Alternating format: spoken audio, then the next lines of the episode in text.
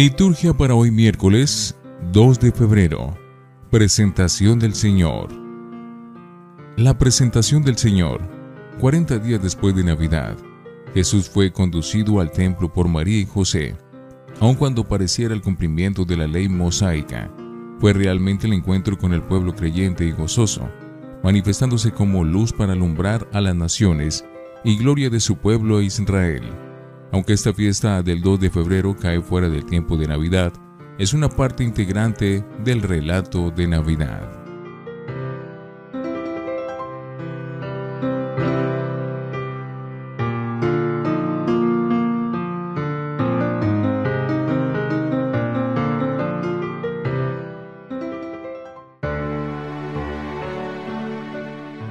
Antífona. Oh Dios, meditamos tu misericordia en medio de tu templo. Como tu renombre, oh Dios, tu alabanza llega al confín de la tierra, tu diestra está llena de justicia. Gloria a Dios en el cielo, y en la tierra paz a los hombres que ama el Señor. Por tu inmensa gloria te alabamos, te bendecimos, te adoramos, te glorificamos, te damos gracias Señor Dios Rey Celestial Dios Padre Todopoderoso, Señor Hijo Único, Jesucristo. Señor Dios, Cordero de Dios, Hijo del Padre. Tú que quitas el pecado del mundo, ten piedad de nosotros. Tú que quitas el pecado del mundo, atiende nuestra súplica. Tú que estás sentado a la derecha del Padre, ten piedad de nosotros, porque solo tú eres santo, solo tú Señor, solo tú Altísimo Jesucristo. Con el Espíritu Santo, en la gloria de Dios Padre. Amén. Oremos. Dios Todopoderoso y Eterno, suplicamos humildemente a tu Majestad, que de la misma manera como en el día de hoy tu Hijo unigénito fue presentado en el templo con nuestra naturaleza humana, igualmente nos concedas, purificados en el Espíritu, presentarnos ante ti, por nuestro Señor Jesucristo, tu Hijo. Primera lectura del libro del profeta Malaquías, capítulo 3, versículos 1 al 4. Miren, dice el Señor, ya envío a mi mensajero para que me prepare el camino, pues va a venir de improviso. A su santuario el Señor, a quien a ustedes buscan. ¿Quieren ver el mensajero de la alianza? Mírenlo entrar, dice el Señor omnipotente ¿Quién podrá resistir el día de la venida del Señor? ¿Quién quedará en pie cuando aparezca? Vendrá como fuego que acrisola, como lejía que desmancha, se pondrá como un platero a refinar la plata. El oro y la plata para refinar y depurar son los levitas. Así podrán ellos presentar al Señor una ofrenda digna, y así agradará al Señor la ofrenda de Judá y de Jerusalén, como en tiempos antiguos, como en los primeros años. Palabra de Dios, te alabamos Señor. Salmo 23 Bendito eres Señor en el templo de tu santa gloria. Portones, alcen los dinteles, levántense, puertas antiguas, va a entrar el Rey de la Gloria. Bendito eres Señor en el templo de tu santa gloria. ¿Quién es ese Rey de la Gloria? El Señor, héroe valeroso, el Señor, héroe de la guerra. Bendito eres Señor en el templo de tu santa gloria. Portones, alcen los dinteles, levántense, puertas antiguas. Va a entrar el Rey de la Gloria. Bendito eres Señor en el templo de tu santa gloria. ¿Quién es ese Rey de la Gloria? El Señor, Dios de los ejércitos. Él es el Rey de la Gloria. Bendito eres Señor en el templo de tu santa gloria. Aleluya, aleluya, aleluya. Luz para alumbrar a las naciones y gloria de tu pueblo Israel. Aleluya, aleluya, aleluya. Del Santo Evangelio según San Lucas, capítulo 2, versículos 22 al 40. Los padres de Jesús cuando se cumplieron los días de la purificación después del parto. De acuerdo con la ley de Moisés, llevaron al niño a Jerusalén para presentarlo al Señor, según está mandado en la ley del Señor. Todo primogénito varón será consagrado al Señor, y también para ofrecer el sacrificio que está igualmente prescrito, un par de tórtolas o dos pichones de paloma. Vivía en Jerusalén un hombre llamado Simeón, hombre recto y piadoso, que esperaba que Dios trajera el consuelo a Israel. El Espíritu Santo lo inspiraba y le había anunciado que antes de morir vería al ungido del Señor. Movido pues por el Espíritu, había ido al templo. Cuando los padres de Jesús entraron al templo con el niño para cumplir con la costumbre señalada en la ley, Simeón lo tomó en sus brazos y alabó a Dios diciendo, Ahora, Señor, según tu promesa, puedes dejar a tu siervo irse en paz, porque mis ojos han visto la salvación que tienes preparada para todos los pueblos, luz para alumbrar a las naciones y gloria de tu pueblo Israel. El padre y la madre del niño estaban admirados de lo que decían de él. Simeón también los bendijo a ellos.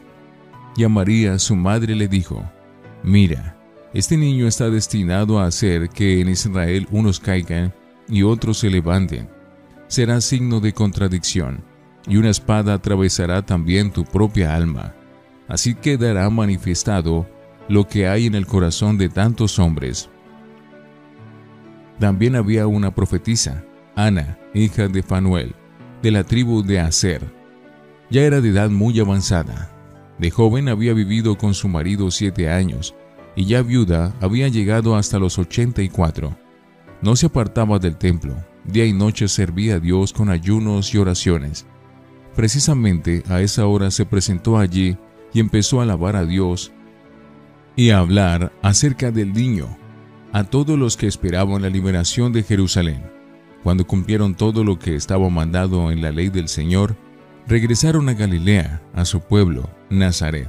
El niño iba creciendo y fortaleciéndose, y se llenaba de sabiduría, y la gracia de Dios lo acompañaba.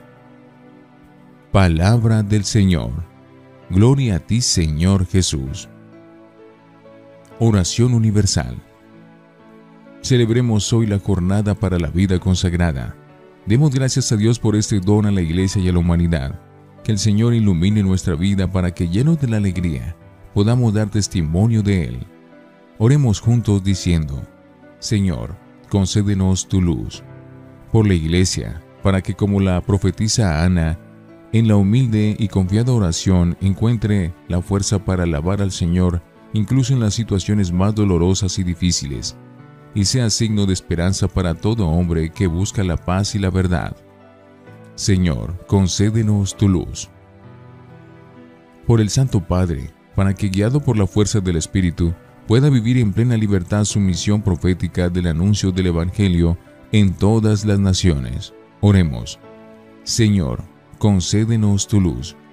Por los jóvenes que Dios llama al don de sí en la consagración, para que experimenten la belleza y la alegría de compartir la misma vida de Jesús en la castidad, en la pobreza y la obediencia. Oremos. Señor, concédenos tu luz.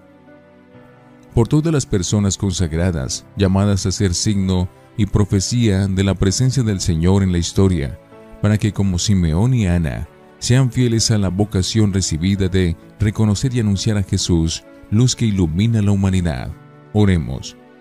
Señor, concédenos tu luz. Por todos nosotros, para que tengamos los ojos atentos para reconocer al Señor en los hermanos, y manos dispuestas a dar testimonio de Él y a servirlo en todos los ámbitos de nuestra vida. Oremos. Señor, concédenos tu luz. Padre, mira con benevolencia a tu pueblo que hoy festeja la presentación de Jesús en el templo y guíalo por la vía del bien, por Jesucristo nuestro Señor. Oremos. Te rogamos, Señor, que te sea grata la ofrenda de tu iglesia exultante de gozo pues quisiste que tu Hijo unigénito se ofreciera a ti como Cordero Inmaculado para la vida del mundo, por Jesucristo nuestro Señor. Antífona. Mis ojos han visto a tu Salvador, a quien has presentado ante todos los pueblos. Oración después de la comunión. por los santos misterios que acabamos de recibir, realiza Señor en nosotros la obra de tu gracia. Tú que colmaste la esperanza de Simeón, para que, así como él, no vio la muerte sin que antes sostuviera en sus brazos a Cristo, que también nosotros, que vamos al encuentro del Señor, obtengamos la vida eterna, por Jesucristo nuestro Señor. Lección Divina Oremos. Oh Dios, tú has querido que tu Hijo perteneciera a una familia humana. Revive en nosotros la veneración por el don y el misterio de la vida, para que los padres se sientan partícipes de la fecundidad de tu amor. Los ancianos donen a los jóvenes su madura sabiduría, y los hijos crezcan en sabiduría, piedad y gracia, para gloria tuya. Amén. Lectura entrará en el santuario el Señor a quien ustedes buscan.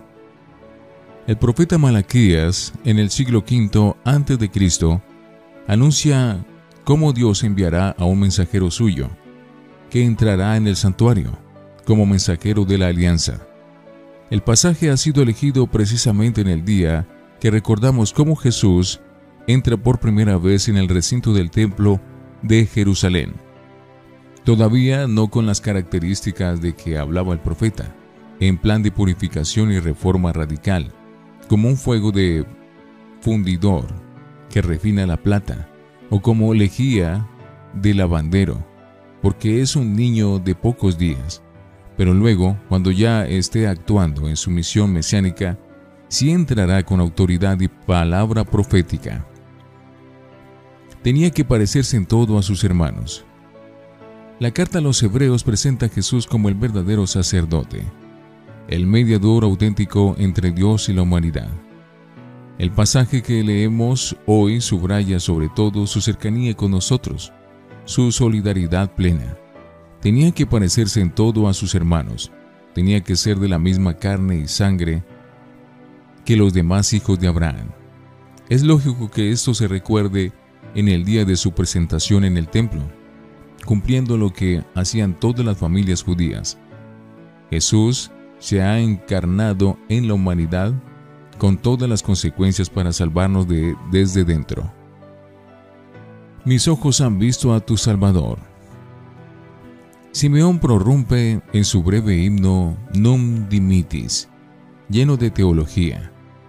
Ven en este niño el cumplimiento de todo el Antiguo Testamento, la luz de las naciones y el destino pascual de su entrega en la cruz, y exclama gozoso, Ahora, Señor, según tu promesa, puedes dejar a tu siervo irse en paz. Un himno que hoy podríamos cantar no solo incompleta, sino también en la Eucaristía, como un canto de entrada o después de la comunión.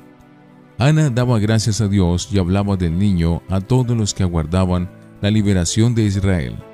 María, la madre, está muy activa hoy y lo estará también al pie de la cruz cuando su Hijo se entregue por la humanidad. Mujer experta en dolor, como el anciano Simeón se encarga de anunciarle, porque su Hijo será un signo de contradicción en medio de este mundo.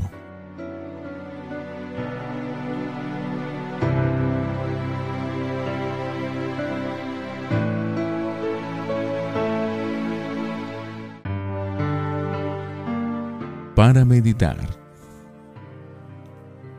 Dios anuncia los tiempos mesiánicos con un signo entrañable. Un niño pequeño que entra en el templo en brazos de sus padres, gente humilde y sencilla. Es el estilo de Dios. Jesús ha nacido, recorrerá nuestro camino, incluido el de la pobreza y del dolor, y luego morirá y así podemos tener en Él un mediador comprensivo y cercano. Él es nuestra luz. Hoy, popular día de la Candelaria, se refleja todavía la luz de la Navidad como consigna de salvación para todos. Por otra parte, la fiesta de hoy se puede decir que abre la puerta al ciclo de la Pascua. Jesús es consagrado a Dios en una primera ofrenda, llevado por sus padres, más tarde, al final de su vida, se ofrecerá él mismo en una entrega total en la cruz por la salvación de la humanidad. Son dos ofrendas sacrificiales que están relacionadas, la matutina y la vespertina, y que dan unidad a toda la vida de Jesús. La Navidad y la presentación están íntimamente relacionadas con su Pascua. Es interesante notar que todo el episodio pone de relieve a las situaciones más simples y familiares. La pareja de esposos con el niño en brazos, el anciano que goza y abraza, la anciana que reza y anuncia, los oyentes que aparecen indirectamente comprometidos. También la conclusión del pasaje escrutirístico hace entrever el pueblo de Nazaret, el crecimiento del niño en un contexto normal, la impresión de un niño dotado de forma extraordinaria de sabiduría y bondad. El tema de la sabiduría entrelaza con la vida normal de crecimiento y en el contexto del pueblo deja la historia como suspendida. Ella se reabrirá precisamente con el tema de la sabiduría del muchacho entre los doctores del templo. Lucas 2, 41, 52. La ofrenda que Jesús presenta a Dios y Padre nuestro no son dones tomados del fruto de la tierra, sino el fruto del vientre de una mujer, un hijo de hombre. Su ofrenda entonces es su propio cuerpo, uno semejante al nuestro en todo menos en el pecado. Su ofrenda agradable a Dios, que es el don de sí mismo, es la obediencia de la voluntad del Padre y el cumplimiento de su misión hasta el extremo, la muerte en cruz. Quien ofrenda al Señor su propia existencia, una vida abandonada a su voluntad y a la práctica de la justicia, en la espera de la revelación del misterio, verá tarde o temprano al mismo Dios ante sus ojos, contemplará en su vida la tan anhelada salvación y no deseará otra cosa más que vivir desde ya en la eterna presencia del Padre. Toda su espera estará llena de sentido y su vida tendrá significado. Reflexionemos. ¿Por qué Jesús, Hijo del Altísimo, y su Madre María, concebida sin pecado, deben someterse a las prescripciones de Moisés? Quizá porque María no tenía todavía conciencia de su inocencia y santidad. ¿Nuestra vida cristiana es luz que prolonga la presencia de Jesús en el mundo? Oremos. Señor Jesús, tú que eres luz y signo de salvación para quien te recibe, danos la gracia de configurarnos contigo para irradiarte en el mundo. Amén.